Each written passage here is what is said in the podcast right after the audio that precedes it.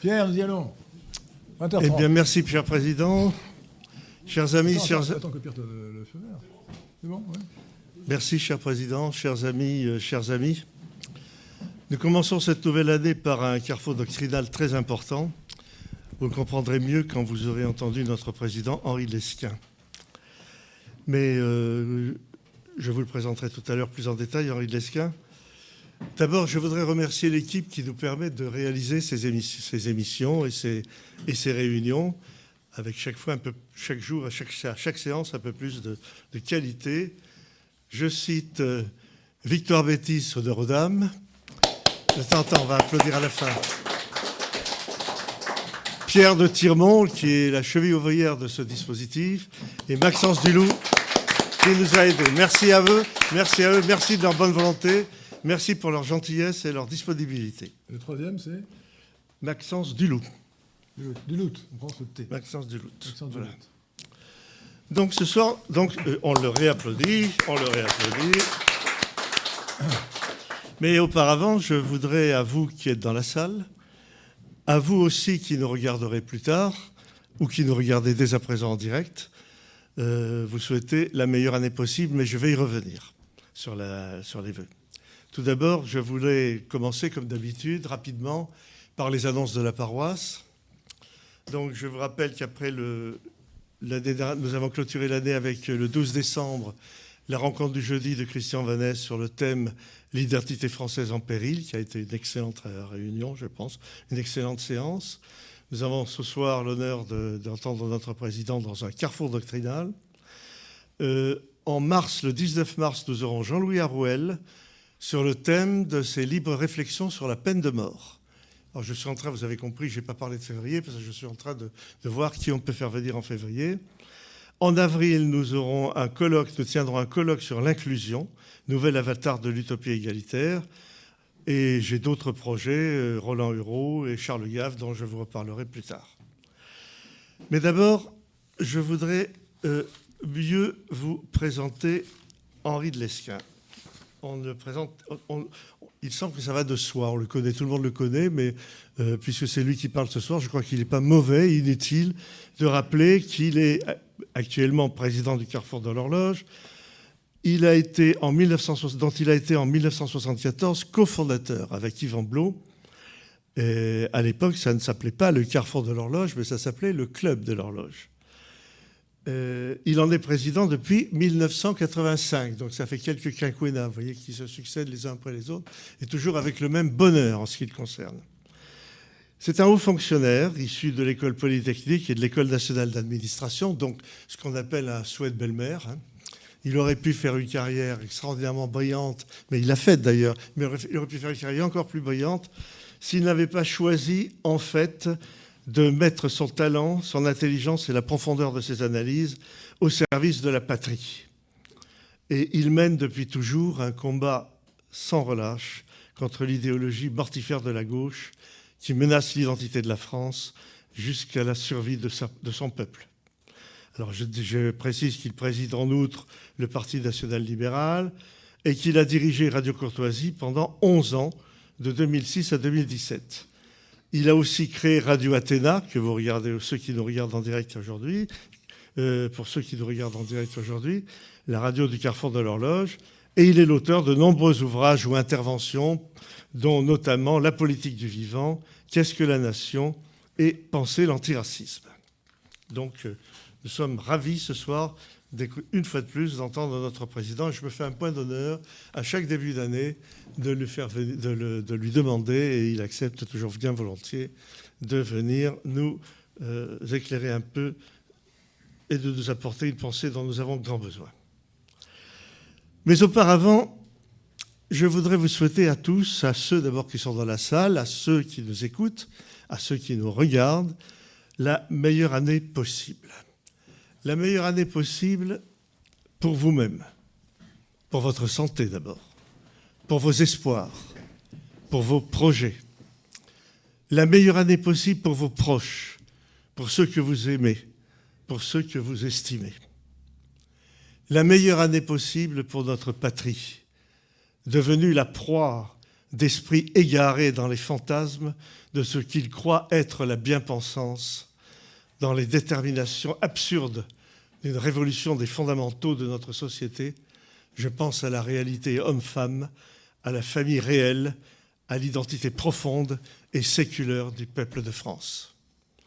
Notre patrie, prisonnière de dogmes venus d'ailleurs, aussi incompréhensibles que biscornus, notre peuple victime de la férocité de la finance internationale et de ses féaux au pouvoir, qui s'apprêtent à lui piller le fruit de sa vie de travail, pensez à la réforme des retraites, à ces petites économies de précaution, suivez l'évolution de l'assurance vie, suivez le taux d'intérêt du livret A, et vous me comprendrez. Notre patrie et son peuple, écrasés par la dictature du vivre ensemble, cette utopie devenue meurtrière au quotidien, sans parler de la dimitude de plus en plus exigeante et du remplacement systématique de sa population. Notre patrie, effacée de la scène internationale, réduite à une gesticulation de pacotille, à la traîne des véritables puissances, mais qui persiste, en tout cas son chef, à se penser le penseur du monde. Les propos que tiendra ce soir notre président contribueront certainement à réveiller l'espérance, à tracer les lignes nouvelles de notre salut. C'est pourquoi, en terminant cette annonce, je crois être le porte-parole de vous tous, présents aux spectateurs, pour souhaiter à Henri de Lesquin une année riche, une année fructueuse et combative pour cette France que nous aimons tant. Bonne année, Président.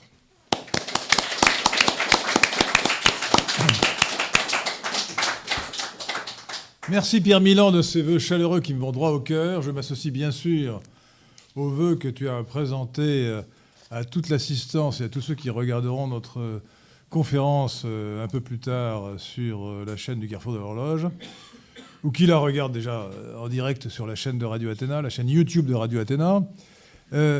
en ce début d'année, et plus précisément ce 16 janvier 2020, outre les vœux que je vous adresse, je voudrais, avec vous, euh, dresser le bilan des élections euh, en France et en Europe qui ont eu lieu en 2019 pour en tirer euh, la leçon pour l'avenir. La leçon pour l'avenir, pour répondre à une question simple, comment faire pour battre la gauche, qui est toujours été notre souci, et plus précisément, comment faire pour battre Macron. Emmanuel Macron, président indigne de sa fonction et qui ne doit pas être réélu en 2022 si, comme on peut le penser, il se représente. Alors, il y a eu une élection importante en France, les élections, européennes du 26 mai 2019. Mais, franchissons euh, la Manche un instant, les élections récentes du 12 décembre 2019 en Angleterre ont été extrêmement instructives aussi.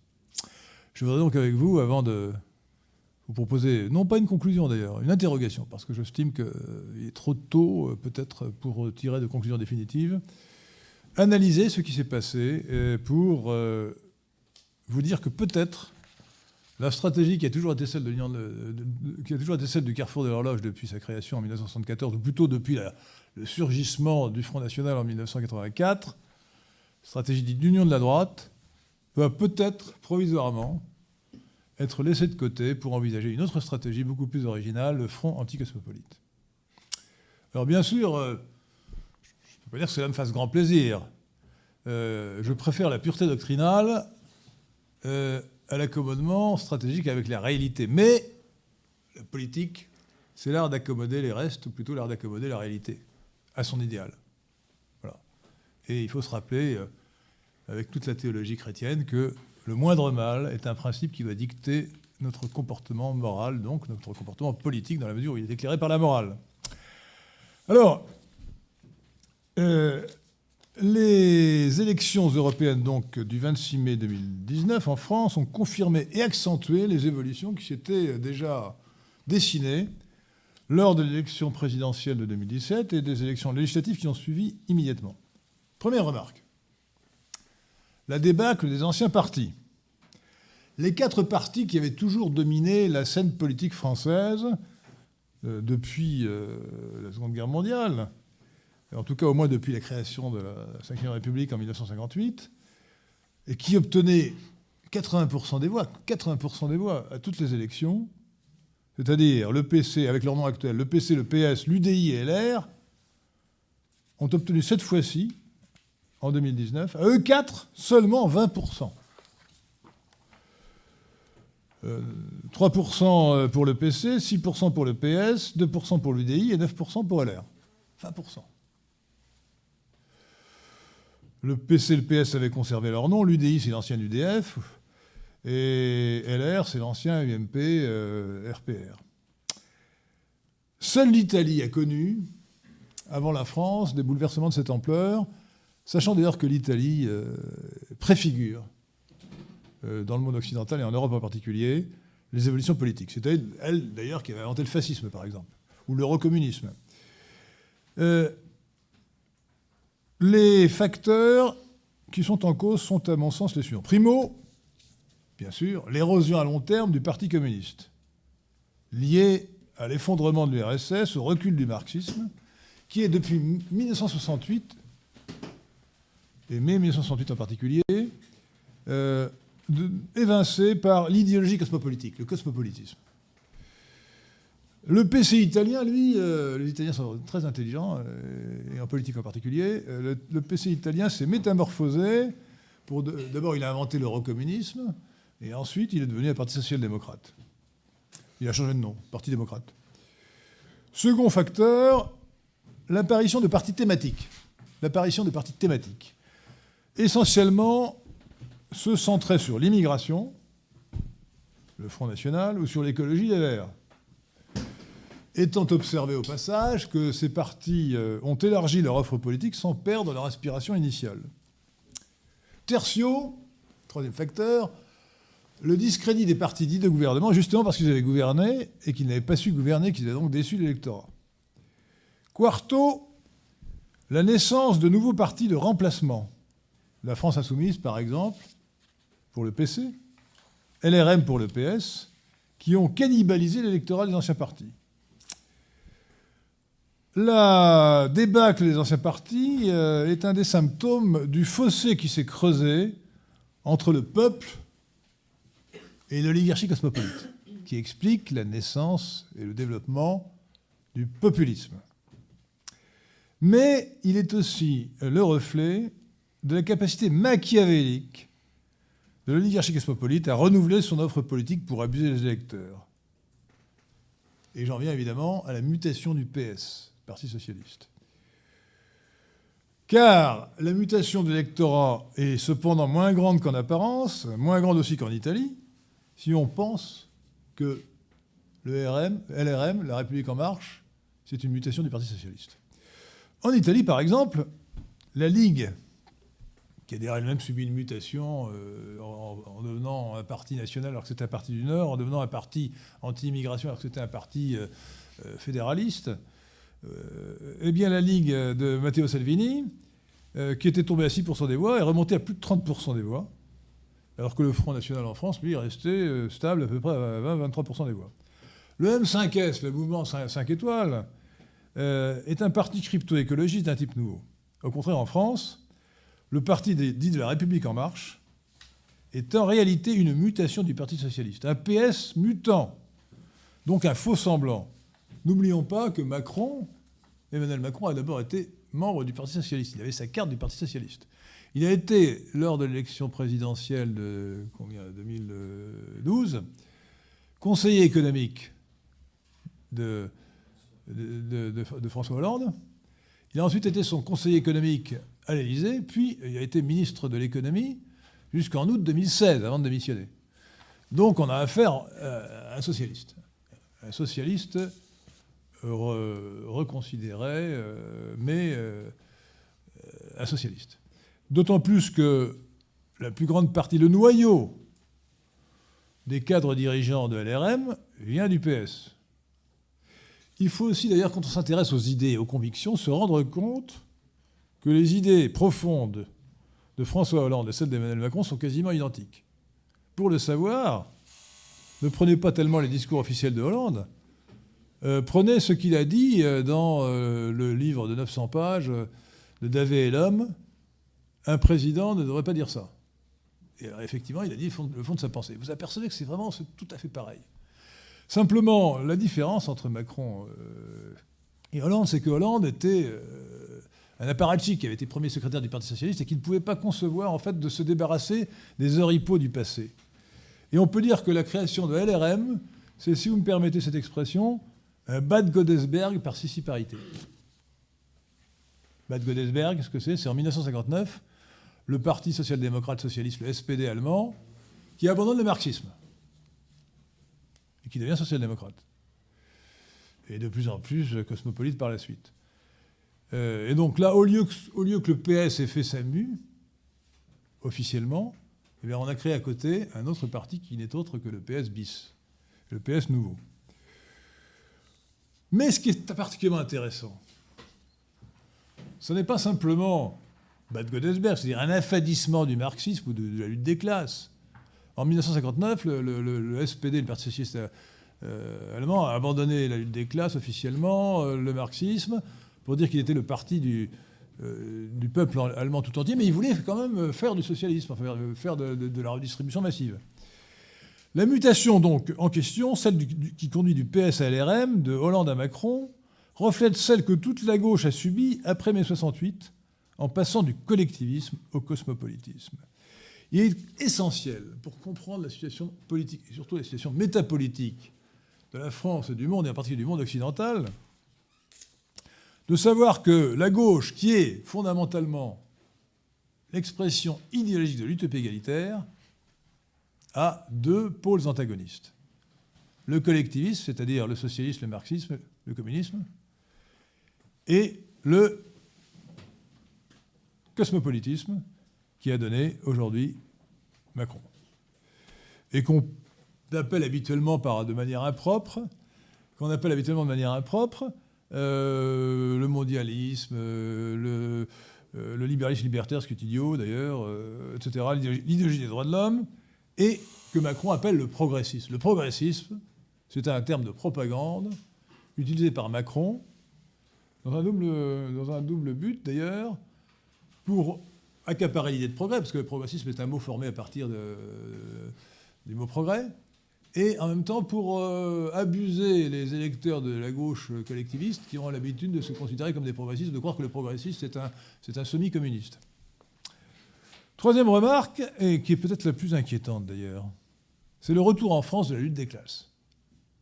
Le retour de la lutte des classes.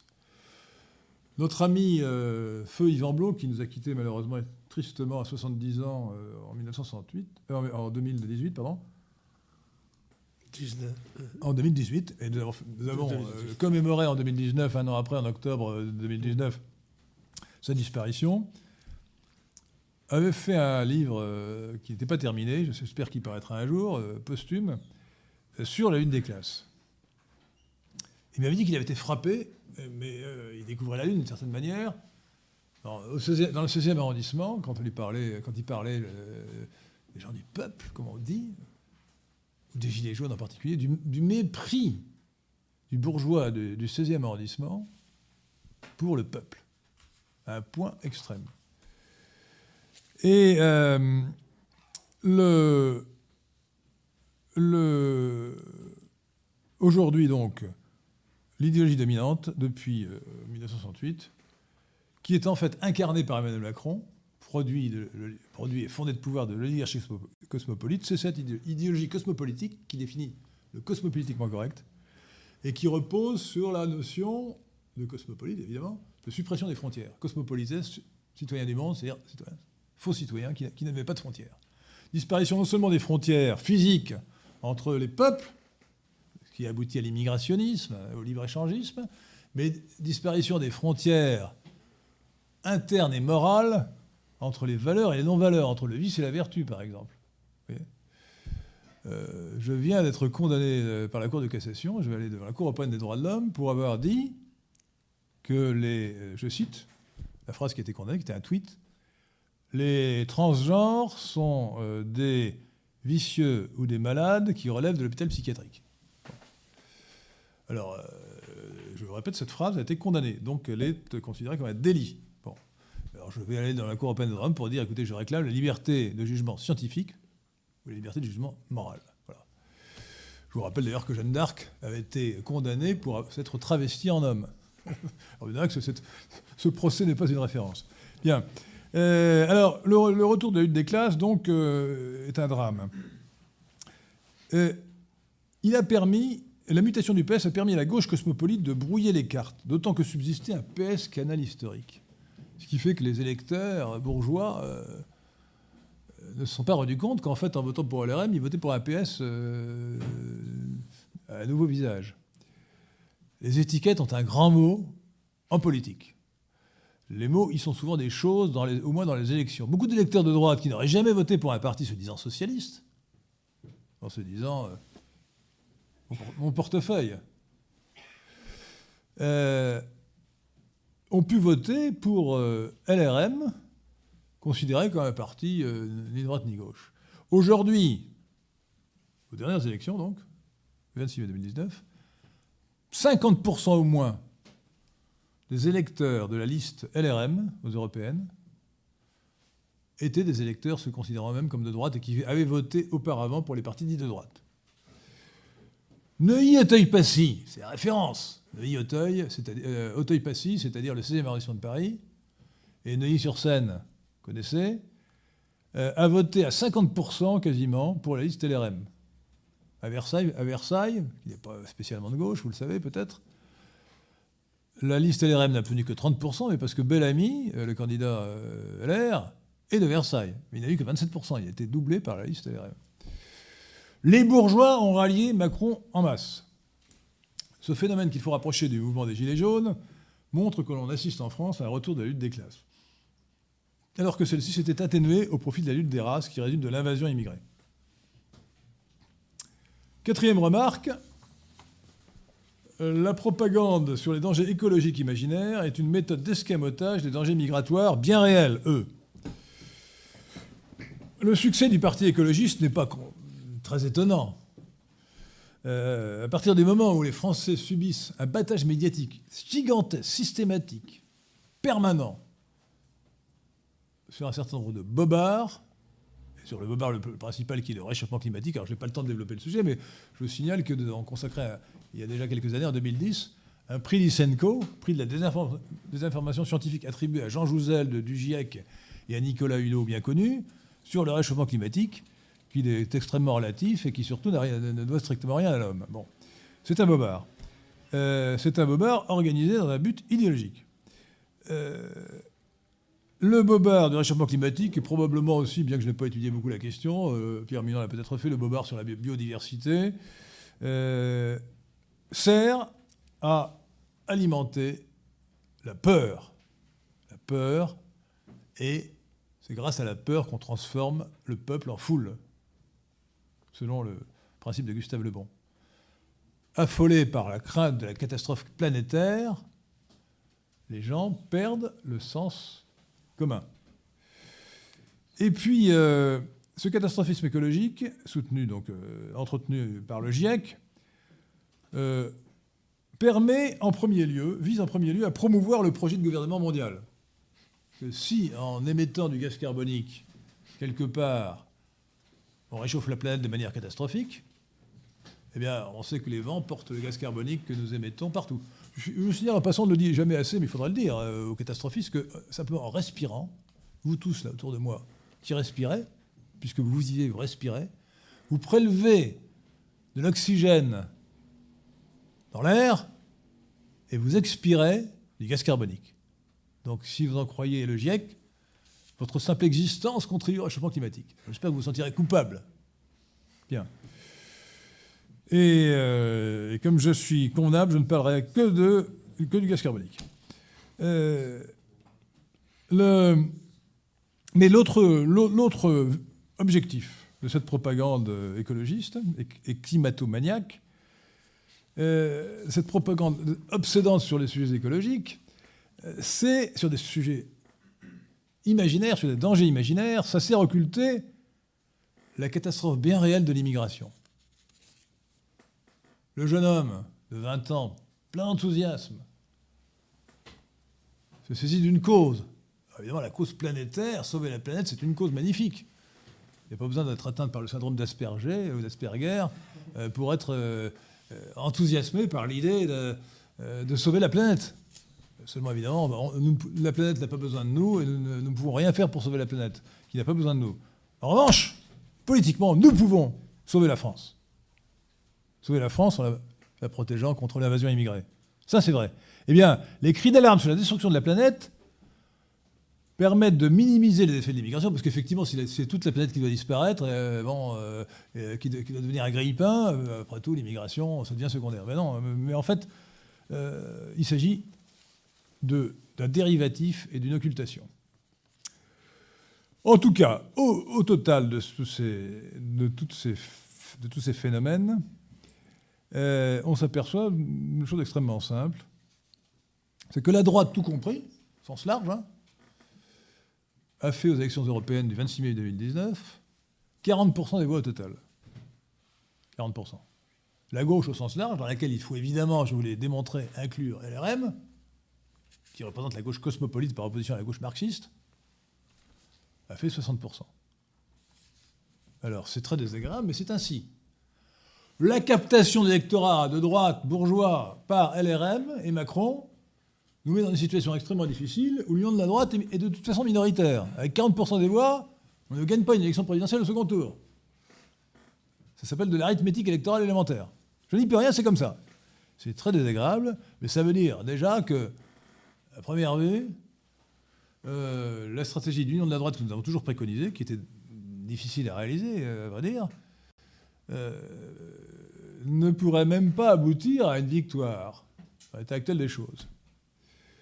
Puis il y a un deuxième obstacle hein, à l'union de la droite, c'est que le chef du parti populiste, Mme Marine Le Pen, n'en veut pas et n'en a jamais voulu.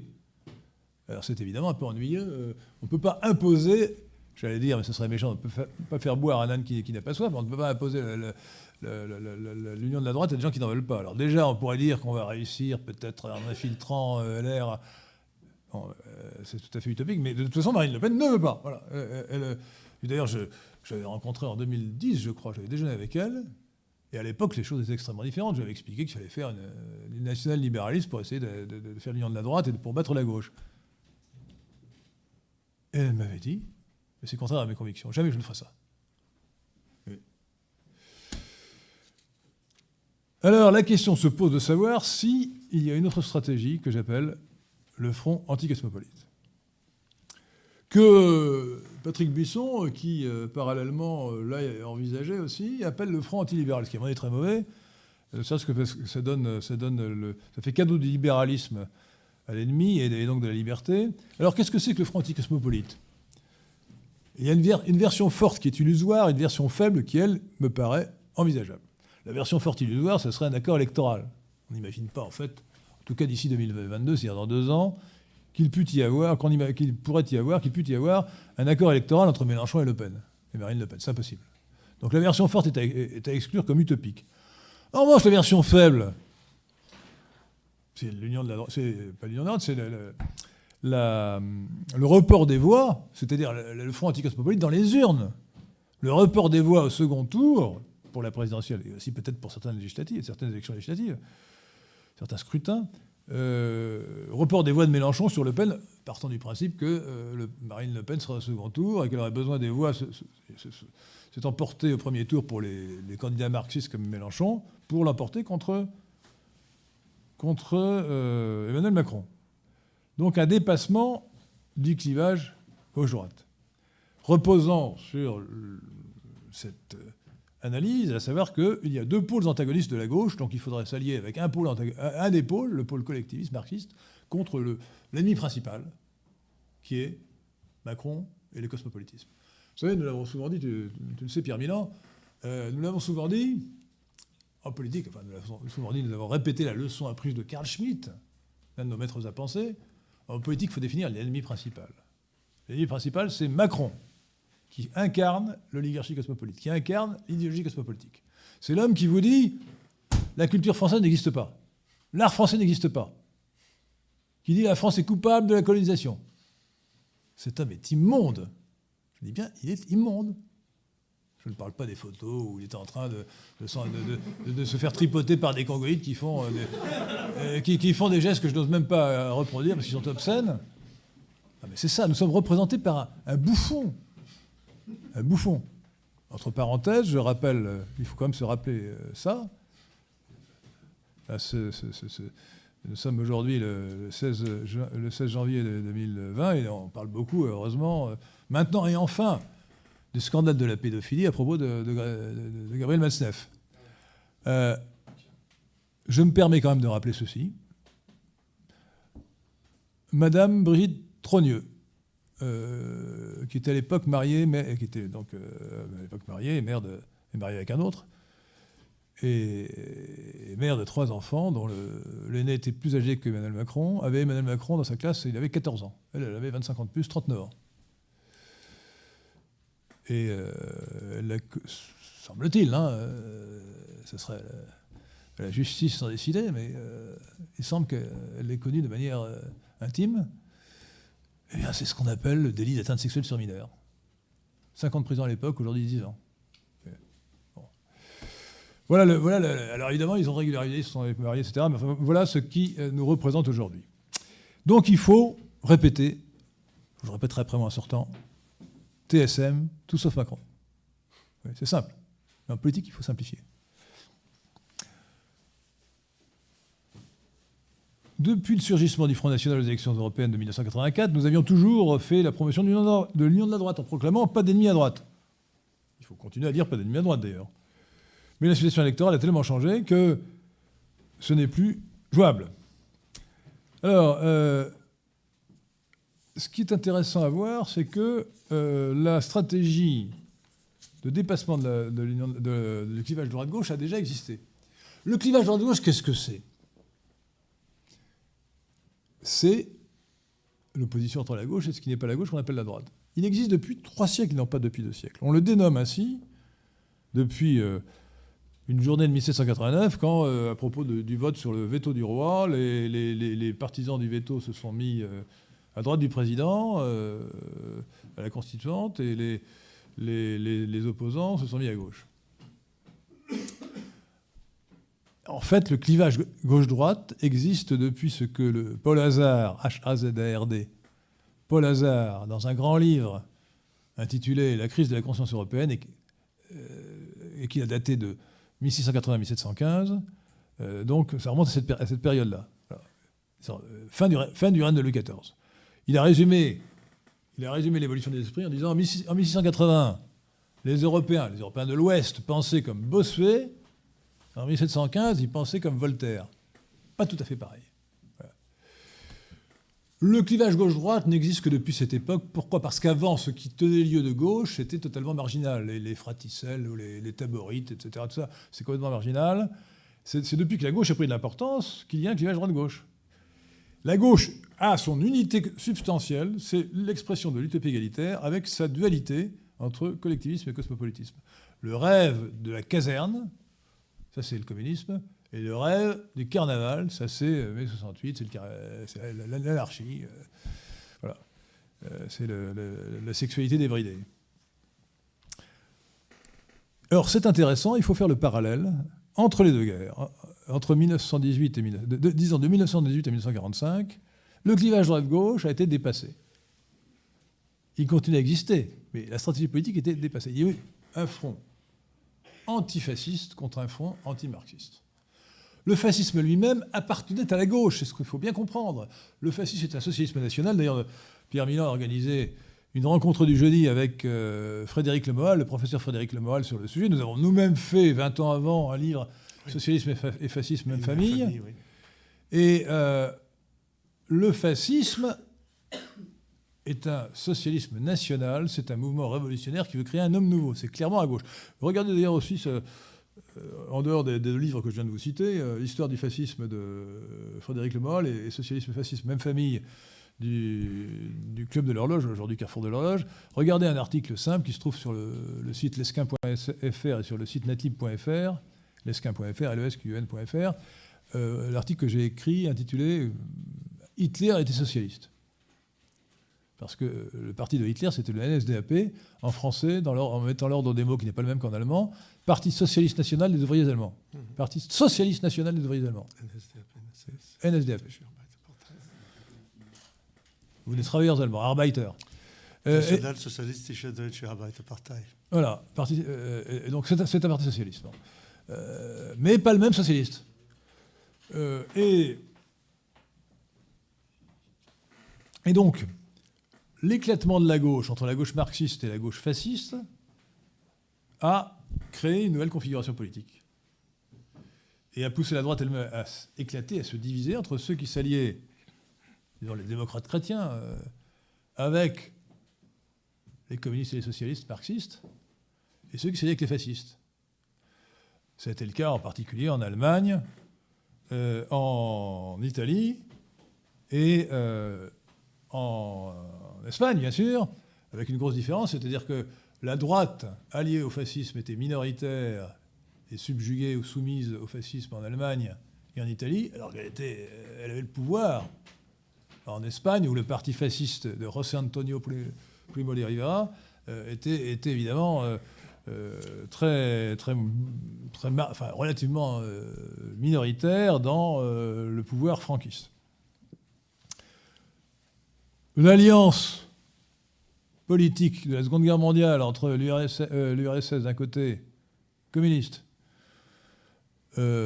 l'Angleterre et les États-Unis libéraux de droite d'autre part, est également une façon de, la façon la plus, parfaite de représenter euh,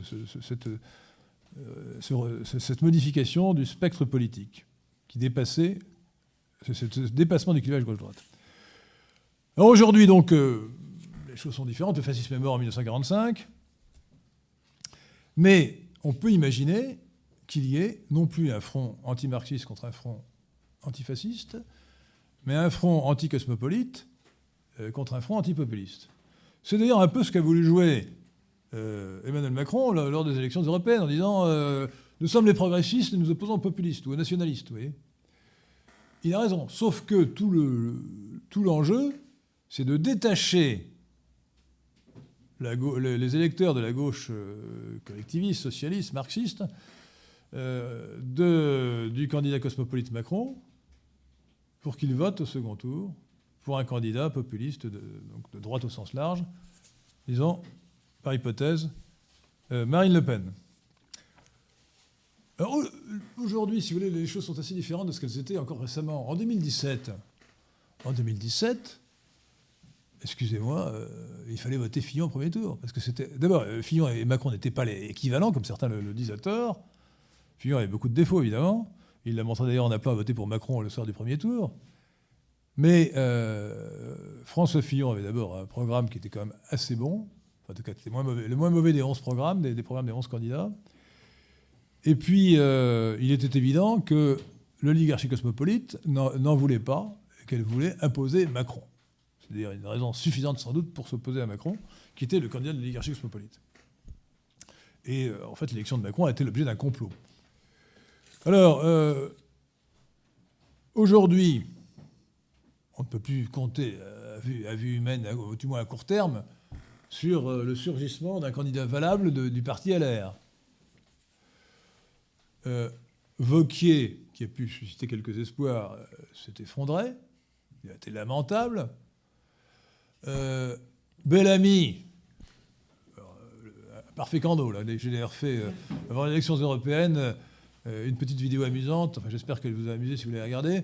Bellamy, roi des candoles. Oui. Euh, Bellamy, roi des candoles. Euh, donc, on, alors peut dire, mais ah oui, mais après, si, vraiment LR trouve un, chef digne de ce nom, peut-être qu'il pourra tout à coup surgir. Nous avons eu Christian Jacob. Vous vous rendez compte? Christian Jacob. Pas la peine. Non, mais attendez, Christian Jacob. Aujourd'hui, vous avez des, gens comme euh, Gérard Larcher, qui est quand même président euh, du Sénat et qui est le, donc le, principal LR. Euh, oui, c'est Gérard Larcher, c'est bien ça, oui, son prénom. Gérard Larcher, qui n'est pas une flèche, honnêtement. Hein, eh bien, lui, il ne veut pas entendre parler du Front National. Et en fait, il n'a aucune différence idéologique avec Macron. Et même le Sénat, sous l'égide de. Euh, le Sénat, majorité dit, de, droite, dit de droite, en rajoute souvent sur les stupidités de la gauche cosmopolite de Macron. Alors, l'effacement de LR fait que, qu'on le veuille ou non, bah, le candidat anti-Macron, c'est Marine Le Pen actuellement. Et par conséquent, euh, le, front anticosmopolite, qui en fait a toujours été sous un autre nom, elle parlait peut-être de front populiste, populaire, euh, la stratégie de Marine Le Pen, qui était, euh, inepte, absurde en 2017, prend maintenant des couleurs et devient logique et peut-être la seule stratégie possible pour 2022. Autrement dit, Marine Le Pen, en continuant toujours la, même stratégie, qui, qui a toujours été stupide jusqu'en 2017 compris, bah, finira par avoir raison. C'est pas elle qui aura changé, oui, c'est le, le, vent qui aura changé. Et si ça permet de battre Macron, eh bien, tant, mieux. Euh, alors, la conséquence, c'est simple, pour ma part, je vous dis tout de suite, je ne critique plus Marine Le Pen, quel que soit ce que j'en pense in petto. Euh, je l'ai critiqué euh, assez longtemps, en fait, je l'ai critiqué depuis, depuis décembre 2014, quand elle avait fait rentrer euh, Sébastien Chenu au Rassemblement national, au Front national à l'époque, je me moque des inclinations sexuelles de Sébastien Chenu, mais Sébastien Chenu avait créé un mouvement rattaché à LR, qui était un mouvement communautariste homosexuel qui s'appelait Gélib, en plus en anglais. Hein. Je me suis dit, non, c'est le Et donc à partir de ce moment-là, j'ai cessé de la soutenir, et j'ai recommencé à la soutenir le soir du premier tour l'élection présidentielle sans aucune illusion sur, sur ses chances de succès. Non, s'il vous plaît, merci de ne pas euh, parler pendant l'exposé. Vous parlerez après. Et, donc aujourd'hui, il ne faut plus la critiquer, ce qui n'interdit pas de critiquer certains de ses mauvais collaborateurs, euh, euh, mais c'est secondaire. Alors, quand même, je voudrais, après vous avoir dit, dans l'état actuel des choses, tout sauf Macron, donc votez, votez Marine Le Pen dès le premier tour et ensuite au second tour de la présidentielle de 2022, je suis obligé d'ajouter évidemment une, euh, une précaution. on va dire euh, une, euh, des considérations de prudence, parce que l'avenir n'est jamais sûr, et surtout en politique. Devant, deux, ans, pardon, deux ans avant l'élection de 2017, personne n'aurait prévu, en tout cas pas moi, l'élection de Macron. quand je dis personne n'avait prévu, Jacques Attali l'avait prévu, forcément c'est lui qui l'a organisé. Mais euh, il, aurait pu, il aurait pu échouer. Il aurait d'ailleurs échoué si euh, Fillon n'avait pas été aussi lamentable dans l'affaire Pénélope. Passons. C'est anecdotique, mais c'est dramatique. Euh, et donc, il faut bien comprendre que nous sommes à deux ans de 2022, qu'il peut se passer bien des choses. Voilà. Donc, prudence. Je vous parle de l'état des forces, de l'analyse actuelle. Et il est évidemment aventureux de projeter ça sur 2022. Donc peut-être que je vous dirai le contraire dans un an. Hein. Tout est possible. Mais pour l'instant, analyse instantanée, en ce 16 janvier 2020, voilà ce qu'on peut dire, en étant extrêmement prudent sur l'avenir. Euh, d'autre part, euh, autre précaution à prendre, euh, les élections européennes ne sont pas toujours significatives. Souvenez-vous par exemple que Villiers a deux fois été brillant et a caracolé en tête des élections européennes il n'a jamais transformé l'essai, comme on dit au rugby. Hein. Jamais. Et vous avez un exemple absolument incroyable de l'autre côté de la Manche. Hein. Nigel Farage. Nigel Farage. Crée le Brexit Party, le parti du Brexit. Aux élections européennes du Royaume-Uni, de Grande-Bretagne et d'Irlande du Nord en mai 2019, il obtient 32% des voix pour un parti qui a été créé trois mois avant. Eh bien, savez-vous combien il a obtenu Combien ce parti, le Brexit Party, a obtenu de voix aux élections législatives britanniques du 12 décembre dernier, 12 décembre 2019 2% Le parti qui a obtenu 32% des voix, six mois après, 2%. Donc il faut être extrêmement prudent. Il peut y avoir des retournements. Bien. Les régionales, d'ailleurs, euh, qui auront lieu, si je ne m'abuse, en 2021, seront un élément extrêmement significatif. parce que c'était la proportionnelle, alors que les élections municipales sont très difficiles à interpréter, où le poids, le poids des, des situations acquises est énorme. Alors, cette remarque sur le Brexit nous amène à nous pencher sur les élections britanniques du 12, décembre 2019, qui sont extraordinaires. La, victoire de Boris Johnson est absolument fabuleuse. Et la défaite du Parti travailliste l'est pas moins. Il faut remonter, paraît-il, en 1935 pour trouver un aussi mauvais résultat pour le Parti travailliste. Le Labour Party. Alors, euh, on voit euh, très bien quand on se penche sur euh, les partis de droite populistes, nationaux libéraux, la différence qu'il y a eu en 40 ans. Souvenez-vous, vous étions nés il y a 40 ans, nous. Hein oh oui. Il y a 40 ans, Margaret Thatcher, 1979. Ronald Reagan, 1981. C'était des nationaux libéraux mais pas vraiment des populistes. Des nationaux libéraux, il faut le dire, plus libéraux que nationaux. Euh, malheureusement, ce n'est pas Enoch Powell avec son grand discours euh, de Birmingham d'avril 1968 qui a gagné les élections pour le Parti conservateur, c'est Margaret Thatcher qui avait beaucoup de qualités, mais qui n'a rien fait contre l'immigration. Rien. Elle a laissé les immigrés de toutes couleurs, enfin de toutes races, je veux dire, euh, venir à flot. Bon. Euh, d'autant plus que c'est la politique égoïste que voulait le patronat, parce que ça permet de baisser les salaires. Euh, l'immigration fournit une manœuvre à, bon marché. Et à court terme, ça paraît intéressant à un patronat égoïste. Reagan lui-même, il a régularisé 2 millions d'immigrés sans aucune difficulté. Il n'a pas envisagé de construire un mur comme le fait Trump. Donc, aujourd'hui, les choses sont extrêmement différentes. Trump, pas Reagan. Trump veut du protectionnisme. Trump veut faire un mur entre le Mexique et les États-Unis pour euh, barrer la route à l'immigration. Donc c'était un national libéral, alors que les autres, les précédents 40 ans avant, Reagan, Thatcher, étaient plus libéraux que nationaux, lui, il est plus national que libéral. Et ça va dans le sens de l'inflexion que je vous propose. Vous comprenez, c'est pas exactement pareil, mais ça ressemble. Euh, quand on parle de front anticosmopolite. Euh, Boris Johnson lui-même, bah, il a fait, euh, un front anticosmopolite, de certaine manière. Le Brexit, c'était ça. Certes, c'est pour une question de souveraineté plus que d'identité. Et encore, attention, en, 2016, pourquoi est-ce que le, le livre, le vote Brexit, quitté en, anglais, parce que sinon quelqu'un va me taper sur les doigts en me disant que j'ai prononcé un mot anglais, enfin bon. le livre, pourquoi Le livre, le, le jeu quitte l'a emporté? Largement pour des questions d'immigration. Parce que, c'est même pas d'ailleurs d'immigration euh, extra-européenne, c'est d'immigration européenne. Le plombier polonais, comme on disait autrefois en France. Hein. Euh, qui pourtant, euh, l'immigration russe ou, polonaise peut paraître fort sympathique à beaucoup de gens, dont votre serviteur, madame. non, parce que je vous voyez commencer à tiquer. Mais en tout cas, en Angleterre, cette question de l'immigration a joué un grand rôle. Bon. Donc, l'élément identitaire n'est pas négligeable. Et d'ailleurs, dans son programme, euh, Boris Johnson a prévu de restreindre un peu, suffisamment, mais de restreindre un peu l'immigration avec un système de points. Donc il y a une volonté d'aller dans le bon sens pour réduire l'immigration.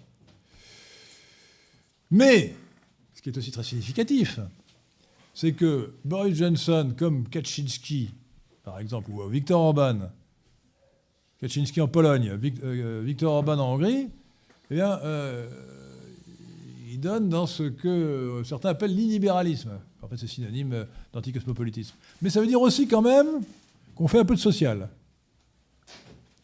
Vous savez, le national-libéralisme, je vais les résumer simplement pour que tout le monde comprenne ce que ça veut dire. Les gens qui me disent, mais comment peut-on combiner le, nationalisme et le libéralisme C'est contradictoire. Je dis pas du tout. C'est simple à résumer. Le national-libéralisme, c'est moins d'impôts, moins d'immigrés. De manière plus radicale encore, brûler le, code du travail et virer les immigrés. Pas le contraire. Euh, pas le contraire. Donc c'est simple à comprendre. Mais aujourd'hui, il faut continuer à dire virer les immigrés, peut-être à dire moins d'impôts aussi d'ailleurs que moins d'immigrés, euh, mais les, brûler le code du travail, ça ne me paraît pas, un élément de programme qui soit crédible pour un front anticosmopolite, bien entendu. Alors tout cela est compliqué parce que le, mouvement des Gilets jaunes est un mouvement d'abord clairement anti-impôt, comme le mouvement poujadiste des années 1956. Puisque les, gens des Gilets jaunes se sont levés contre un impôt sur l'essence. Forcément, puisque c'est ce qu'on appelle la, France périphérique, c'est-à-dire les Français de sang refoulés des quartiers de l'immigration des grandes villes et qui ont besoin de leur voiture pour aller travailler.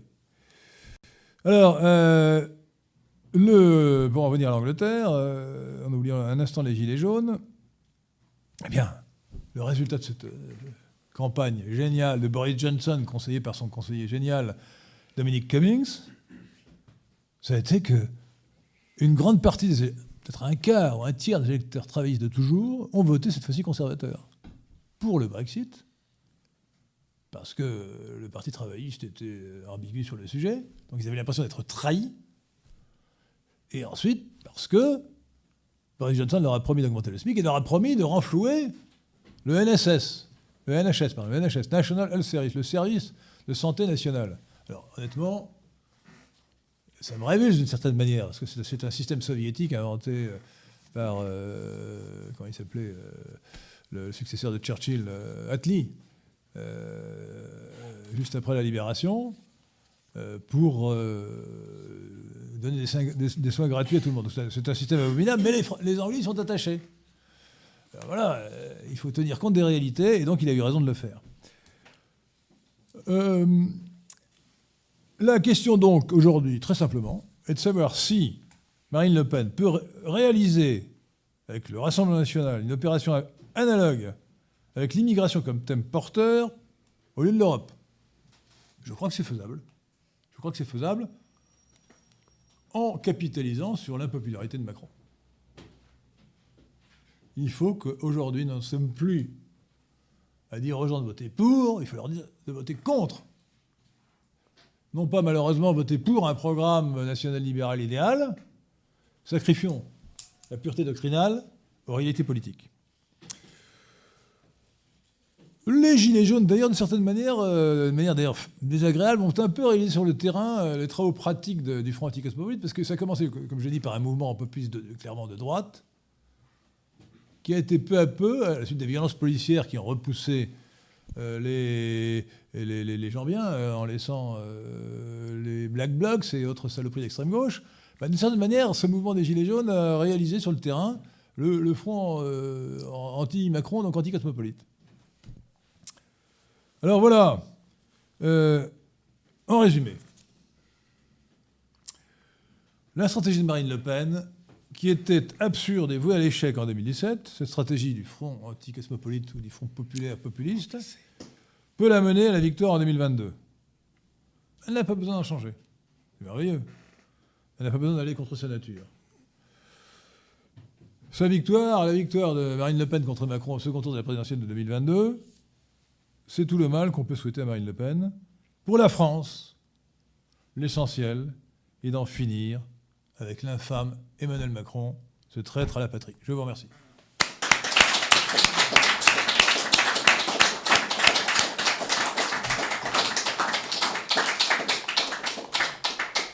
Magistral comme d'habitude et en même temps, euh, comme pour reprendre des expressions chères à Macron justement, c'est tout à fait profond et intéressant. Euh, nous allons passer à la séance de... Merci Henri d'avoir consacré du temps et de la réflexion pour nous montrer un nouveau chemin, en fait, en quelque sorte, là, pour, notre activité et pour la France. Nous allons passer à la séance de questions. Alors n'hésitez pas, ceux qui ont envie d'intervenir, de réagir. Seulement, entre-temps, je voulais, pas, je voulais le faire plus discrètement, mais je n'ai pas pu. Je vais demander à quelqu'un d'entre vous de bien vouloir me remplacer ici, parce que je dois m'absenter. Je suis désolé, je n'ai pas pu le faire plus discrètement. Ah, Donc c'est pour ça que je vous ai décidé depuis tout à l'heure, si vous voulez venir ici à ma place. Bah, mon, colonel, venez, euh, viens, viens, viens, tu vas présider. Allez, allez, viens. Allez, viens. Ah ben on a, si on a remplaçant. Alors c'est formidable. Merci beaucoup, monsieur. Avec une jolie veste, veste ah non, il n'y a pas de veste, il y a un chemise, tant pis. Allez. Désolé, mais les contraintes horaires m'obligent à partir. Je voulais le faire très discrètement. Raté. Alors allez-y, posez la question. Alors, je vous écoute. Est-ce qu'il faut, il faut parler dans le micro? Oui, donc euh, pour ceux qui ne me connaissent pas, Laurent Gervais, alors plusieurs euh, remarques euh, donc, bah, suite à votre intervention. Alors déjà, bon, je ne suis pas entièrement d'accord avec vous sur le national-socialisme. Je suis d'accord qu'il a une partie de ses origines à gauche, mais il a aussi, disons, certaines valeurs de droite, la défense de l'or, la défense de la vie, la défense de l'identité. Je pense que c'était une, synthèse, on va dire, entre le meilleur de la gauche, enfin les politiques socialistes, puisque le national-socialisme a réussi économiquement et socialement, et euh, le meilleur de la droite. Euh, je suis en désaccord avec vous euh, sur Fillon. Fillon est un candole, il l'a montré dans toute sa carrière politique, c'est un soumis. Il, était membre du Bilderberg, il a annoncé qu'il ferait une blitzkrieg sur les, acquis sociaux. Vous l'avez dit vous-même, dès le soir du premier tour, il a appelé, cinq minutes après les résultats, hein, il a appelé à voter Macron. Euh, sous Fillon, enfin sous la présidence Chirac, c'est quand même la, loi Perben, c'est Sarkozy avec la suppression de la double peine, c'est sous Sarkozy la théorie du genre. Donc euh, je pense que Fillon serait moins mauvais président que, euh, que Macron, là je suis d'accord avec vous, mais je pense quand même que les choses seraient à peu près les mêmes. je me félicite des, victoires de Johnson et euh, de Trump. Mais Johnson, vous le savez aussi sans doute, a, fait régulariser euh, des centaines de milliers euh, d'immigrés et qu'il a des origines également cosmopolites, notamment turques, juives, etc. Trump ne semble pas lutter tant que ça contre l'immigration clandestine, puisque j'ai lu, alors après il faut, confirmer ou pas, que cette année, l'immigration illégale aux États-Unis avait battu des records. Et il semble également euh, comment dire, défendre une immigration de, travail. Et d'ailleurs, sous Trump, euh, si on compare les chiffres, il n'y a pas eu plus euh, d'expulsions que, que sous Obama, dans les mêmes, sur, si on tient compte des mêmes, des mêmes périodes, on va dire. Et alors là où je suis entièrement d'accord avec vous, c'est que l'Italie est un laboratoire politique, entièrement d'accord avec vous, entièrement d'accord euh, sur euh, l'émergence du fascisme, entièrement d'accord euh, sur le fait, donc, bah, disons que c'est un, c'est un précédent, l'union entre Salvini et, et, le mouvement des 5 étoiles. Alors vous avez parlé d'eurocommunisme. Alors je ne sais pas si ça a fait école, je ne connais pas bien le sujet, donc j'aimerais, si possible, que vous le définissiez. Alors l'eurocommunisme, c'était simplement une forme de transitoire, ça n'a plus beaucoup d'intérêt d'en parler. C'était une euh, manifestation d'émancipation du Parti communiste euh, italien euh, qui lui a permis de se distinguer de l'Union soviétique et de reprendre son indépendance. alors sur Fillon, mais je n'ai pas une très bonne opinion de Fillon, en fait le, problème de, philosophie politique, c'est de savoir s'il faut au nom de la pureté, euh, refuser le choix du moindre mal. Je crois que c'est une erreur complète. Euh, je crois que le vote utile euh, peut être utilisé de manière inutile et nuisible, mais le principe du vote utile est tout à fait est une nécessité politique. Il est idiot de ne pas voir qu'il y a une différence lorsqu'il y a une différence. en 2017, on savait, on savait plusieurs mois à l'avance que le, candidat qui serait élu, ce serait soit Emmanuel Macron, soit François Fillon. On savait que Marine Le Pen n'avait strictement aucune chance. On savait qu'elle avait des chances d'être au second tour, on savait qu'elle ne pouvait pas être élue. Euh, donc par conséquent, le vote pour Marine Le Pen au premier tour, c'était un vote euh, euh, de témoignage qui n'avait aucun intérêt. Alors, si on pense qu'il n'y a aucune différence entre Macron et Fillon, on peut Attendez, vous avez, vous avez parlé. Euh, alors effectivement, on peut dire, on peut dire à ce moment-là qu'il fallait voter ni pour l'un ni pour l'autre. Mais il y avait une différence. Il y avait une différence dans le programme. Il y avait une différence euh, évidente dans le fait que Fillon était refusé par l'oligarchie cosmopolite. Euh, sa politique aurait certainement été très différente. Alors, je ne fais pas de, fiction, je ne sais pas ce qui serait exactement passé, mais il ne me fait pas, à mon avis, il ne fait pas de doute que sa politique internationale au moins aurait été différente de celle de Macron et euh, que Macron était le pire qu'on puisse avoir. Par conséquent, au nom de l'intérêt de la France, euh, il ne fallait pas s'enfermer dans un idéal de pureté, il fallait voter pour Fillon pour qu'il soit au second tour. Donc ceux qui ont voté, je vous le dis parce que c'est certainement le cas d'un certain nombre d'entre vous, ceux qui ont voté pour Marine Le Pen au premier tour, vous êtes coupables, c'est à cause de vous que nous avons Macron. Donc monsieur, vous aussi, vous êtes coupable. Voilà. Euh, voter Marine Le Pen au premier tour en 2017, c'était voter Macron. Et, ceux qui sont allés au Trocadéro, dont je fais partie, je nous appelle les cocus du Trocadéro. bon, d'accord. alors, deuxièmement, deuxièmement, non, vous, ne connaissez pas bien le fascisme, etc.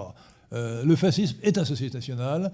Alors, il représente, comme c'est un société national, dans son archétype, un rehaussement éthique du fascisme. Donc il est évidemment plus sympathique. Le, socialisme, quand il devient national, est moins patibulaire que le socialisme, marxiste qui repose sur la lutte des classes. Évident. Pour autant, ça reste du socialisme. Euh, la vérité, si on se connaît un peu le sujet, c'est que euh, le projet hitlérien n'était pas du tout identitaire, c'était un projet de créer un homme nouveau. Par définition, si on veut créer un homme nouveau, c'est qu'on veut rompre avec le passé. Et, sa référence euh, à la race aria ou arienne, ariane devrait-on dire, indo-européenne ou aux traditions indo-européennes, était largement un, simulacre dans l'esprit de Hitler lui-même d'ailleurs, pour se débarrasser des traditions chrétiennes et véritables, des véritables traditions de l'Occident. D'ailleurs, ce qu'on peut savoir de Hitler, c'est qu'il se moquait de ces, des gens comme Himmler qui, grattaient la terre pour trouver des, silex, etc., en disant qu'ils s'intéressent à la vieillerie. Donc en fait, non. Euh, dans, toutes ces, dans toutes ces dimensions, tous ces aspects, c'est-à-dire essentiellement le Parti fasciste italien, le Parti socialiste national hitlérien en Allemagne, euh, dans une moindre mesure les, le parti, euh, les phalanges, c'est ça, de, José Antonio Primo de Rivera, c'était des partis, qui, des partis socialistes qui voulaient créer un homme nouveau, moins antipathiques, beaucoup moins antipathiques si vous voulez, peut-être que, que les partis marxistes, mais quand même des partis socialistes. Euh, je, crois, je crois que vous ne connaissez pas assez bien le sujet. Sinon, vous ne. Bah, écoutez, lisez, lisez, lisez, lisez les bons auteurs, et puis vous verrez. Alors, est-ce qu'il y a une autre question euh, par là-bas? Oui? Oui, madame. Ah, pardon, monsieur. Excusez-moi. est-ce que c'est d'avoir les cheveux longs Oui, oui. Voilà. cher Henri, selon vous, est-ce qu'il faut une ligne de politique étrangère commune? Et si oui, laquelle? Aux partis euh, qui promeuvent l'union anticosmopolite Donc concrètement, euh, est-ce qu'il faudrait qu'ils se positionnent euh, avec une ligne commune vis-à-vis des États-Unis ou de la Russie ou de l'Iran C'est une vraie question. Alors écoutez, l'idée d'une internationale populiste se défend. car le, en fait, en fait j'ai parlé, parlé, de la lutte des classes internes à la France, mais au-delà de cette lutte des classes internes à la France, ce n'est finalement qu'un épiphénomène de la nouvelle lutte des classes qui oppose les peuples du monde à la superclasse mondiale. Superclasse mondiale qui s'est constituée dans la fin du XXe siècle, euh, dont euh, le penseur euh, Samuel Huntington a, défini, a discerné l'existence dans son livre Qui sommes-nous? Et à cet égard, oui, je pense qu'il faut que les, différentes forces populistes de tous les pays essayent de se rapprocher les uns les autres, malgré leurs divergences. Euh, les forces populistes, ce n'est pas simplement Trump aux États-Unis, Boris Johnson avec le Brexit, dans une certaine mesure, c'est Bolsonaro, encore mieux, au Brésil. Et celui que je préfère de tous, que je mets au-dessus de tous les hommes d'État à l'heure actuelle, c'est Narendra Modi. Narendra Modi, le Premier ministre, de l'Inde, euh, qui est euh, issu du, du, Rashtriya Swayam Sevak Sangh, qui, comme vous le savez, veut dire en hindi le rassemblement des volontaires pour la nation. Euh, c'est un mouvement qui a, mettons, écoutez, pour comprendre ce que c'est que le, RSS, le Rashtriya Swayam Sevak imaginez, si vous connaissez le petit parti Civitas, imaginez un parti Civitas qui, au lieu d'avoir 300 membres, en est 30 millions. Euh, qui au lieu d'avoir, euh, qui au lieu de débiter des poncifs théocratiques, est une doctrine forte et identitaire, et vous avez, vous avez le, RSS. Donc c'est un, un, un, mouvement avec le BJP, sa projection politique qui est le BJP, Bharatiya Janata Party, et le chef euh, charismatique d'Arendra Modi qui est en train de transformer l'Inde, de lui, faire retrouver son identité l'Hindutva. Bon. Donc ça c'est vraiment, c'est vraiment un modèle insurpassable. mais c'est très particulier à l'Inde évidemment. Donc il y a. Alors, est-ce qu'il faut. Euh, euh, est-ce qu'il faut un, rassemblement, euh, disons, anti-américain? Bah, Le populisme, il est pas. Voyez, le populisme, il est, il est même pas propre à l'Europe. Hein. Je viens de parler de l'Inde, mais il est aussi propre. on le retrouve aussi très puissant en, fait, je crois que c'est. Non, je, je, pense à la réflexion, cher Grégoire, qu'il ne faut pas se tromper d'adversaire. L'adversaire des populistes, ça n'est pas en premier lieu les États-Unis, c'est la superclasse mondiale et la superstructure mondiale qui lui sert de relais, c'est-à-dire l'ONU, le GIEC, l'OMM, l'OMS, euh, la Banque mondiale, etc. Voilà. voilà. Et plus que les États-Unis, c'est la superclasse mondiale qu'il faut combattre. Euh, et c'est contre cette superclasse mondiale qui est représentée dans chaque pays par une oligarchie cosmopolite qu'il faut lutter. Alors, juste deux secondes pour donner de l'eau avant de reprendre les questions. Donner de l'eau à ton moulin. Euh, je ne sais pas si vous avez suivi, mais euh, le, général Lecointre euh, a déclaré au Mali. dis qui est le général Lecointre? Le, le, général Lecointre, qui est le chef d'état-major des armées françaises. Donc c'est le numéro un des armées françaises. Et il vient de déclarer la chose suivante on lutte, nous luttons au Mali pour empêcher, pour empêcher les populistes d'arriver au pouvoir en France. Donc, euh, c'est tel quel. Vous pouvez vérifier les sources. Empêcher les populistes, les populistes d'arriver au pouvoir en France. Ça veut dire que le numéro un des armées françaises, qui est maqué entre guillemets avec Macron, euh, dit la même chose parce que, comme le dit notre président, il est complètement cosmopolite et, il, est sûrement franc-maçon parce que malheureusement l'armée est gangrenée par la franc-maçonnerie. Hein. Euh, vous, monsieur, avec l'écharpe rouge, vous demandez, vous vouliez poser une question, je crois, non? Non, c'est peut-être vous. Euh, pardon, excusez-moi. Oui, vous qui êtes derrière l'écharpe. Oui. Bonsoir, monsieur de Lesquin. Merci pour votre exposé. Euh, il a beaucoup été question de Marine Le Pen ce soir. vous l'avez peut-être appris aujourd'hui. visiblement, elle a annoncé prématurément sa candidature. Pour oh, quelle surprise voilà. Je voulais savoir, peut-être couper euh, l'herbe sous le pied de potentiels euh, candidats, candidates, je ne sais pas. Euh, je voulais savoir, seriez-vous prêt à soutenir la candidate qui a fait le débat d'entre-deux tours qu'on connaît et surtout, on l'oublie parfois, qui a dansé le soir de sa défaite? Vous faites penser à la question précédente. J'ai déjà répondu, bien sûr que oui. vous, êtes, vous êtes un rigolo. non mais attendez, la politique c'est l'art des réalités. Donc si on dit tout sauf Macron, et que c'est Marine Le Pen qui est la seule à pouvoir battre Macron, il faut voter pour Marine Le Pen. J'ai pendant trois ans traîné Marine Le Pen dans la boue. Mais en politique, on peut tourner, euh, faire des virages l'œuf pour l'œuf. C'est ce que je fais.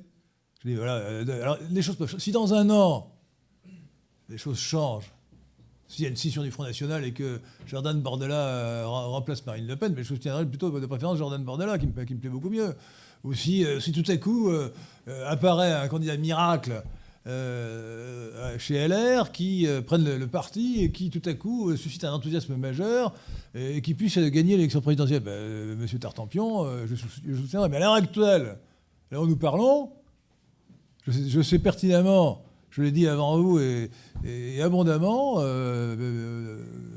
dans mes émissions, dans mes tweets, etc je l'ai traîné dans la boue, mais je pense qu'aujourd'hui, euh, il ne faut pas se tromper d'adversaire. Dès lors que l'adversaire principal, c'est Macron et que la devise, c'est tout sauf Macron, et à l'heure où je parle, c'est-à-dire le 16 janvier 2020, pour l'instant, autant qu'on puisse le voir, le prévoir, c'est Marine Le Pen qui se repose au second tour de la prochaine élection présidentielle à Emmanuel Macron. Bon, il faut tout faire pour qu'elle gagne dans cette hypothèse. Voilà. C'est tout. Alors maintenant, si vous préférez avoir Macron, vous êtes un traître qui collabore à l'ennemi. Oui, euh, monsieur là-bas, qui, oui. Parlez, parlez près du, micro. Bonsoir, merci beaucoup. Dans le micro. Euh, donc je, suis François d'Outrebante. Euh, parlez, parlez, parlez, fort, vous êtes. Je suis François d'Outrebante, je me présente juste. J'aurais voulu poser une question. Vous avez parlé d'une possible, enfin, d'une manifeste réincarnation du PS et du PC dans la France insoumise et le parti LREM. Euh, est-ce que cette réincarnation ne serait pas le symptôme du fait que depuis très longtemps, le PC et le PS euh, étaient ce que prédisait Marx, c'est-à-dire euh, du socialisme conservateur et bourgeois, qui tente d'apaiser le malaise social en faisant semblant de s'inquiéter pour les classes ouvrières, ce qui expliquerait toutes les réformes sociétales et tout le délire actuel sur les droits LGBT et le féminisme N'importe quoi. c'est n'importe quoi ce que vous dites. Non, écoutez, le Parti communiste a été fidèle aux enseignements de Marx. Hein. Ceux qui vous prétendent que le marxisme n'a jamais été utilisé, essayé, ce sont des plaisantins.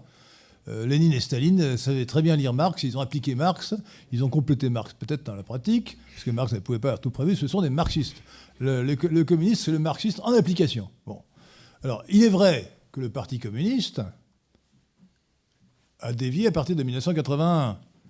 En 1981, justement, rappelez-vous, enfin rappelez-vous, vous n'étiez pas né, mais regardez les vidéos, on, voit, euh, Georges Marchais, le chef du Parti communiste français, français entre guillemets bien sûr, euh, qui dit euh, il y a trop d'immigrés, il faut.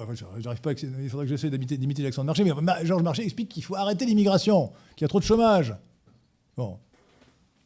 Après ça, sous l'influence, il faut bien le dire, de, dirigeants juifs en partie, le Parti communiste a évolué dans le sens cosmopolite. Donc il a en fait abandonné le marxisme. Le marxisme, faudrait dire que je fasse un jour une, une conférence de moins une émission sur le thème de, Marx et la nation. L'internationalisme, ce n'est pas le cosmopolitisme. Hein. Dans l'internationalisme, il y a encore nationalisme. Et, euh, d'ailleurs, euh, Staline a fait un, livre que je vous recommande parce qu'il est intéressant sur euh, les nations et le matérialisme historique, ou je ne sais plus quel titre exact de livre, c'est un livre sur le nationalisme et les nations, qui en gros est acceptable par un nationaliste bontin comme votre serviteur. Hein. Euh, ce n'est pas parfait, hein. je, préfère mes propres idées sur la nation, mais enfin ça va dans le bon sens. Euh, donc le Parti communiste, en fait, euh, a évolué, a abandonné, les, principes marxistes qui sont anticosmopolites. D'ailleurs, vous savez qu'on vous fait croire, parce que nous vivons dans un monde de mensonges et de bobards, hein. On vous fait croire, par exemple, que Staline était antisémite, c'est-à-dire anti-juif. C'est un mensonge total. À sa mort en 1953, le bras droit de Staline, c'était Lazar Kaganovich, juif. Celui d'ailleurs qui était le responsable de l'Holodomor, le, génocide des, Ukrainiens. Euh, donc Staline n'a jamais été, été euh, anti-juif. Euh, au contraire, il s'est toujours appuyé sur des juifs, entouré de juifs. Et s'il a fait campagne contre le cosmopolitisme, c'est parce que le cosmopolitisme était contraire au principe du communisme et du communisme soviétique en particulier. Évidemment, pour des raisons idéologiques de principe. Euh, il voulait faire le, communisme dans un seul pays, euh, la révolution dans un seul pays, et, il ne voulait pas diluer. il voulait un système communiste hiérarchisé avec Moscou comme la capitale de l'Empire. Donc non. alors le Parti socialiste, évidemment, le Parti socialiste, en fait, a édulcoré son marxisme de plus en plus, euh, sans jamais véritablement euh, abandonner euh, les, doctrines marxistes de la gauche. c'est, ça aboutit à la mutation dont je vais parler. Ce n'est pas une réincarnation, hein, attention. La réincarnation, c'est le même. C'est la même âme qui réapparaît dans un corps nouveau. Là, le corps est nouveau, mais l'âme aussi.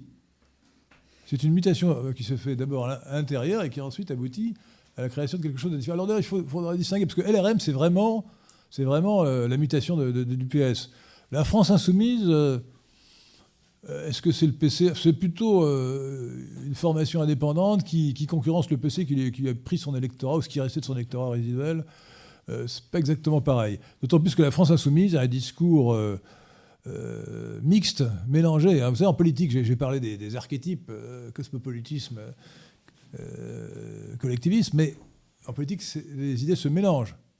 Euh, d'autant plus qu'il y a des phénomènes de rémanence. Vous pouvez être très cosmopolite et vouloir euh, abandonner l'étatisme, mais vous avez bien un électorat aménagé, vous ne pouvez pas faire ce que vous voulez, donc vous êtes obligé de, conserver la sécurité sociale, voyez, même si vous voudriez la libéraliser. et donc oui, la France insoumise est un mélange de collectivisme et de, cosmopolitisme, mais son électorat, quand ce n'est pas évidemment l'électorat euh, immigré, est un électorat qui est, euh, qui anti-cosmopolite en réalité. Euh, ce n'est pas évidemment sur les électeurs immigrés qui sont, très nombreux sur, les listes électorales, qui sont moins nombreux dans les, urnes, parce que heureusement pour nous Français de sang, les immigrés ont le bon goût de s'abstenir. Il faut les encourager à le faire d'ailleurs. Hein. moins ils voteront, mieux ce sera. Et, donc, euh, c'est plutôt l'électorat de Mélenchon, l'électorat de Mélenchon quand il est constitué de Français de sang, ou de Français européens, les Français d'origine européenne qui ne sont pas des Français de sang, enfin, italiens, espagnols, portugais, etc., polonais, russes, qui, qui est susceptible de se rassembler dans le front anticosmopolite que j'appelle de mes voeux pour battre Macron en 2022. Peut-être une dernière question. Non, non, Il, est ah, bon, très bien. alors, juste avant. Il faut aller jusqu'à 10 heures. Bon, très bien. S'il n'y a plus de questions, nous arrêtons. Alors, juste une chose que je voulais dire ce n'est pas parce que nous avons la chance d'avoir madame qui est, qui est, qui est d'origine russe, mais je ne sais pas si vous avez vu la dernière déclaration de Poutine euh, devant le, la Chambre, une déclaration extraordinaire euh, expliquant que l'Europe occidentale était ce qu'on sait en pleine décadence parce qu'elle a oublié complètement ses valeurs chrétiennes. Et, et, alors je suis bien sûr d'accord qu'en 2022, entre Macron et Marine Le Pen, il n'y a pas photo, évidemment. Il faudra voter Le Pen, mais, enfin, dans l'état actuel des choses. Dans hein. l'état actuel des choses. Dans l'état actuel. Mais, mais malheureusement, Marine Le Pen n'a aucune conviction religieuse. Elle s'en fout complètement. Elle s'en moque, soyons correct. Euh, pardon, elle s'en moque. Merci. Oui, elle s'en moque. Voilà. Et donc ça, c'est un problème. Bah, c'est un problème, c'est pas, pas, un problème. Je veux dire, bon, euh, c'est le moindre mal. Si, vous croyez que si vous croyez que la politique c'est un monde idéal, ben, euh, ne faites pas de politique parce que vous n'avez même pas voté. Alors, est-ce qu'il y a une, une, autre question? Il semblait que dans le fond, là, oui, vous, vous monsieur, allez-y.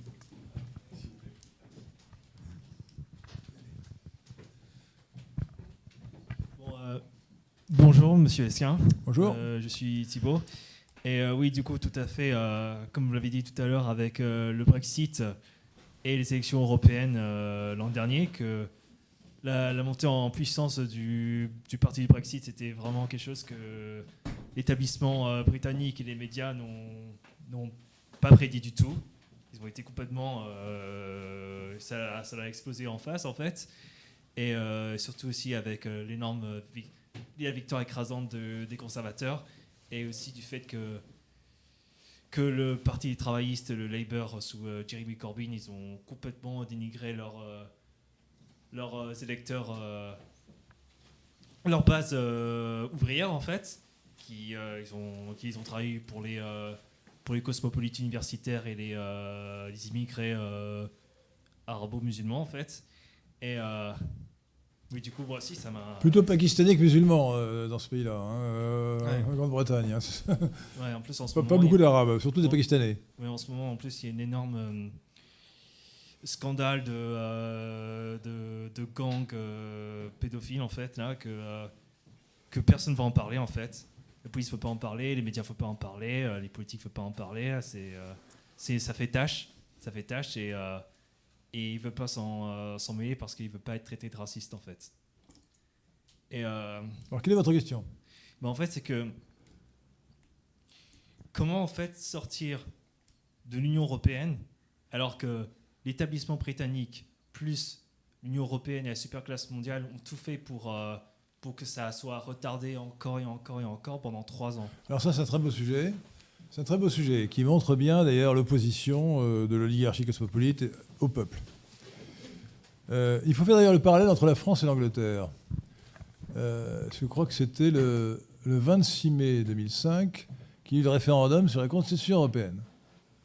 55% de voix contre la Constitution européenne. D'ailleurs, il y a eu dans les urnes cette majorité gauche-droite, hein, anticosmopolite. que s'est-il passé en France? Eu Sarkozy. Sarkozy, euh, qui est un immigré, euh, d'origine en tout cas, euh, il, a un quart de, avait un quart de son français, enfin il a un quart de son français. Sarkozy a fait le traité de Lisbonne, enfin fait, il a préparé avec les autres membres de l'Union européenne le traité de Lisbonne. Le traité de Lisbonne, c'est la même chose sur le fond que la Constitution européenne qui avait été repoussée par le peuple français, mais présentée autrement au lieu d'effacer les traités précédents et de, comme l'avait fait la, Constitution européenne, et de, proposer une constitution différente, on a procédé par, par amendement, etc. Cela dit, sur le fond, c'était la même chose. Valéry Giscard d'Estaing, qui était l'auteur du projet précédent, Constitution européenne, a dit 99% des, propositions se retrouvent. 99% des dispositions se retrouvent. Donc c'était la même chose. Si, si les gouvernants français, et Sarkozy en particulier, avaient eu une once de sens démocratique, ils auraient soumis ce nouveau traité à référendum. Et ils l'auraient perdu. Parce qu'au cours de la campagne, on leur expliqué que c'était la même chose. Mais non. Sarkozy, ce traître, a fait adopter le traité de Lisbonne par le Parlement français. C'est-à-dire que le, Parlement a adopté un traité qui avait été repoussé par le, peuple. La forme avait changé, mais pas le fond. C'est une forfaiture, c'est honteux. Et il était effarant d'ailleurs qu'il y ait eu aussi peu de réactions politiques pour dénoncer cette forfaiture. Il était aussi effarant d'ailleurs que la majorité des députés et des sénateurs aient voté ce, nouveau traité qui était identique, quasiment identique à celui qui avait été repoussé par le peuple. On a presque assisté à la même chose en Angleterre. Il faut quand même voir ce qui s'est passé. c'est extraordinaire. Le référendum a eu lieu en juin 2016, majorité de 52% pour le Brexit, la sortie de l'Union européenne. Et elle va sortir, la Grande-Bretagne va sortir de l'Union européenne le 31 janvier de, 2020, euh, c'est-à-dire dans quelques jours. Theresa May d'abord a saboté la négociation. Euh, euh, pour commencer, si vous voulez, il faut savoir que le peuple avait voté pour le, Brexit. la très grande majorité des députés de la Chambre des communes, de la Chambre du peuple dite des communes, était contre le Brexit et que lorsqu'il y a eu des élections intérimaires en 2017, que euh, Theresa May voulait gagner mais qu'elle n'a pas gagné, donc elle a été obligée de, s'appuyer sur les unionistes nord-irlandais pour avoir la majorité. Mais en fait, elle a, fait réélire des gens qui étaient, encore en majorité contre le Brexit. Et donc il y a une conjonction des contraires, euh, finalement, le, très mauvais accord préparé par Theresa May a été retoqué par une conjonction des contraires. C'était un très mauvais accord parce qu'elle proposait en fait de laisser indéfiniment la Grande-Bretagne dans l'union douanière. Euh, c'est-à-dire euh, les contraintes de l'Union européenne sans avoir le droit de dire son mot dans les décisions. Absurde. Donc, les vrais Brexiteurs, c'est-à-dire les vrais partisans du Brexit, ont voté contre son accord. Et en même temps, les adversaires du Brexit, ceux qui voulaient qu'on annule là le Brexit, ont voté aussi contre pour une raison inverse. Et c'est comme ça que son accord a été trois fois de suite repoussé par la, Chambre des communes.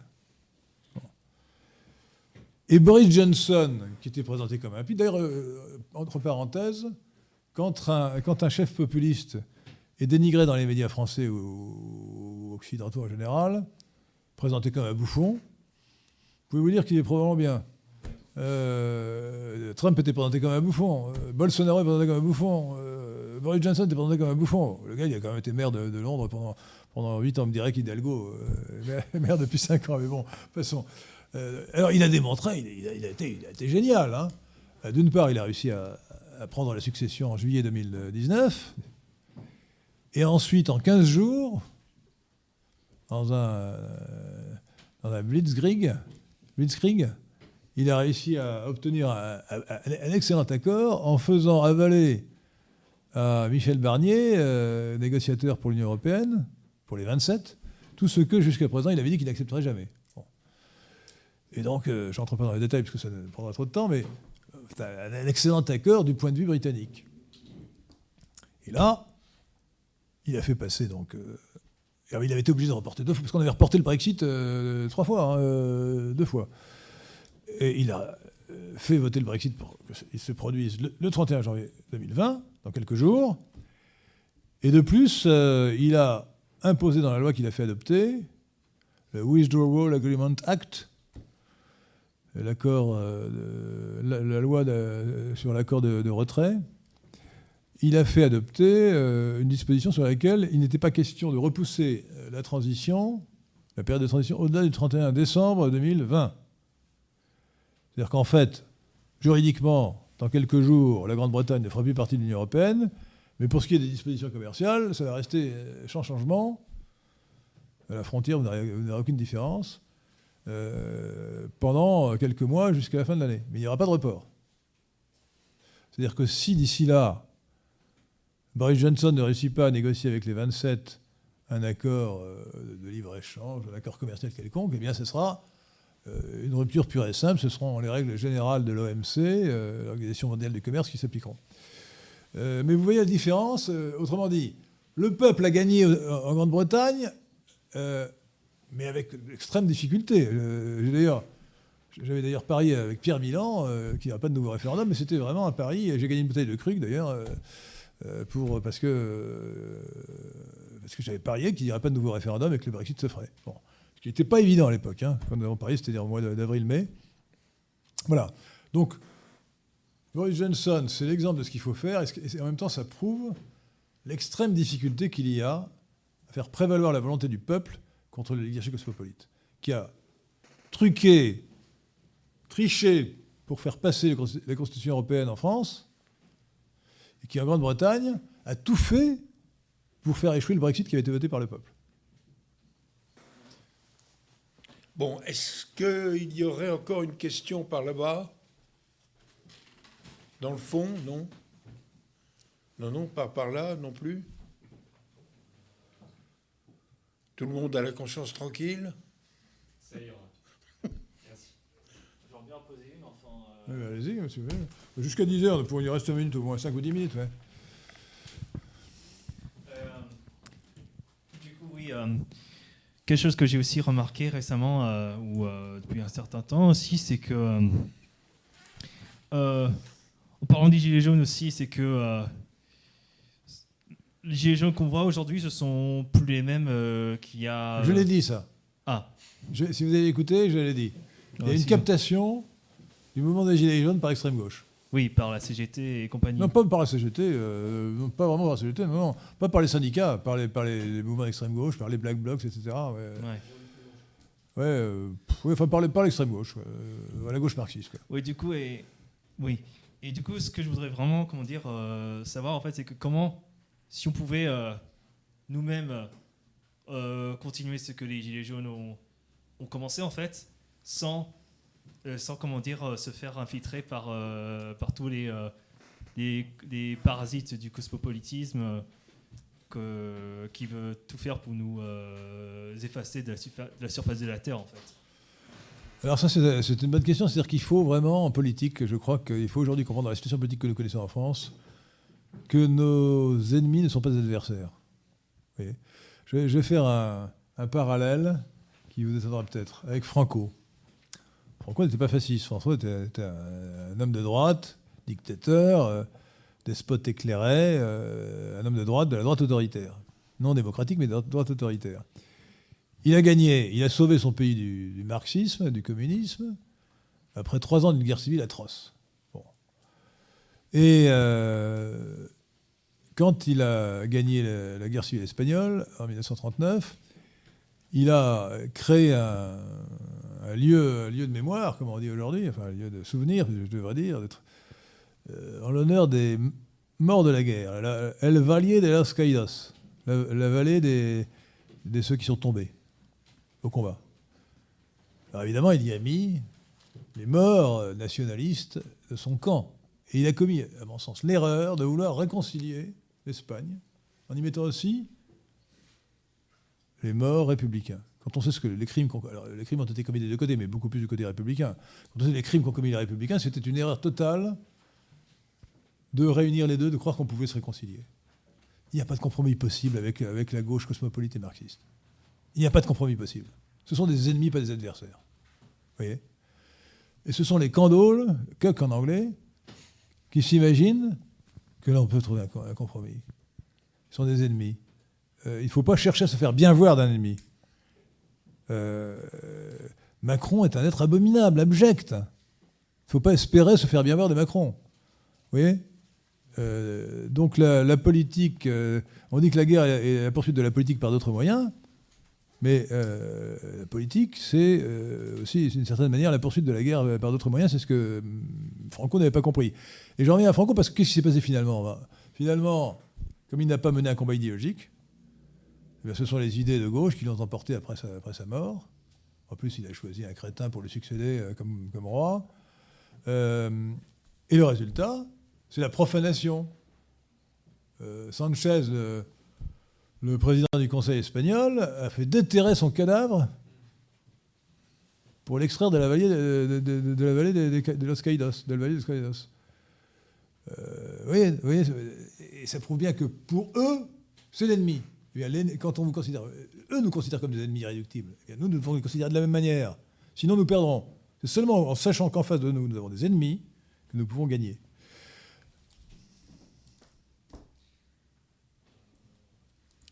Absolument. Euh, ce qui ne veut, pas, euh, veut pas dire qu'à certaines époques, on ne puisse pas trop se concilier avec des adversaires, si vous voulez. Hein. Euh, c'est pour ça que d'ailleurs, je, fais des vœux pour tous les Français, sauf pour les cosmopolites. Hein. c'est là qu'ils crèvent. C'est tout le mal que je leur souhaite. Non, mais ce sont des gens qui veulent tuer la France. Ils veulent tuer la famille, ils veulent tuer la nation, ils veulent tuer la patrie. Il n'y a aucune conciliation possible, sauf ils peuvent se convertir. Ils peuvent se convertir. Mais tant qu'ils restent cosmopolites, ce sont des ennemis irréductibles. Oui. Et pour aller dans le sens de notre président, parce que ça m'a horrifié, cette affaire des Los Caídos, c'est que le roi d'Espagne, qui est une nullité, euh, le son père, qui était une nullité, ils n'ont pas bougé d'un pouce, rien. Quitte à faire roi, c'est Franco. Et, le roi Juan Carlos, qui existe encore, rien. Pas un geste, pas un regret. c'est lamentable. Lamentable. Lamentable. Vous savez que Philippe VI, parce que ces crétins de journalistes euh, disent Philippe VI, euh, comme s'il fallait dire Philippe, Philippe II pour Philippe II, peut-être. Philippe VI, le roi actuel, n'a même pas voulu d'ailleurs de cérémonie religieuse pour son sacre. C'est pas un sacre, pour son intronisation. Euh, vraiment. Je, dis ça, je, dis ça, à mes amis royalistes quand vous voyez, aujourd'hui ce que sont les rois. on oui, il vaut, presque mieux un président de la eh ben, République qu'un roi comme ça. Alors, je, veux hein. dire, je fais une petite parenthèse, mais euh, je veux dire un argument terrible contre le royalisme à l'heure actuelle, en dehors de l'argument principal qui est la réponse du sage Solon, à qui on disait quelle est la bonne constitution qui, dit, qui, a répondu dites-moi d'abord pour quel pays, à quelle époque. Bon. en France en 2020, imaginez que par les hasards des naissances, Emmanuel Macron soit roi. Nous l'aurions pour 40 ans, la France serait morte avant lui. Vous vous rendez compte? Folie. Voilà. Très bien, ben, il nous reste à remercier beaucoup euh, notre président euh, Henri de Lesquin pour sa magnifique soirée. Je vais peut-être faire quelques donner quelques informations. Euh, suivez-nous sur Internet. Alors, cette conférence a été rediffusée en direct sur la chaîne YouTube Radio Athéna, donc abonnez-vous à la chaîne YouTube Radio Athéna.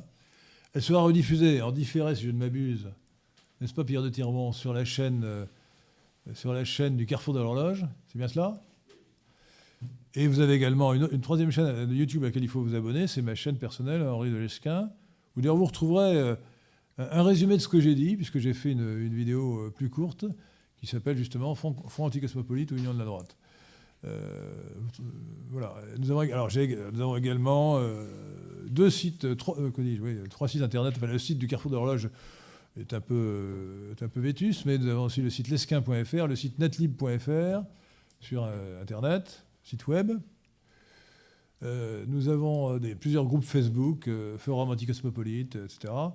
Une page Facebook à mon nom. Et nous avons également, pour le, PNL, nous avons un canal. Comment ça s'appelle, Pierre de Tirmont C'est le canal. Telegram. Sur Telegram. Sur Telegram, nous avons le canal lesquin, lesquin PNL. sur lequel vous retrouverez les annonces des événements en particulier. Donc enfin, il y a beaucoup de choses sur Internet qui vous permettront de, de suivre le combat anticosmopolite que nous menons. Merci. Merci.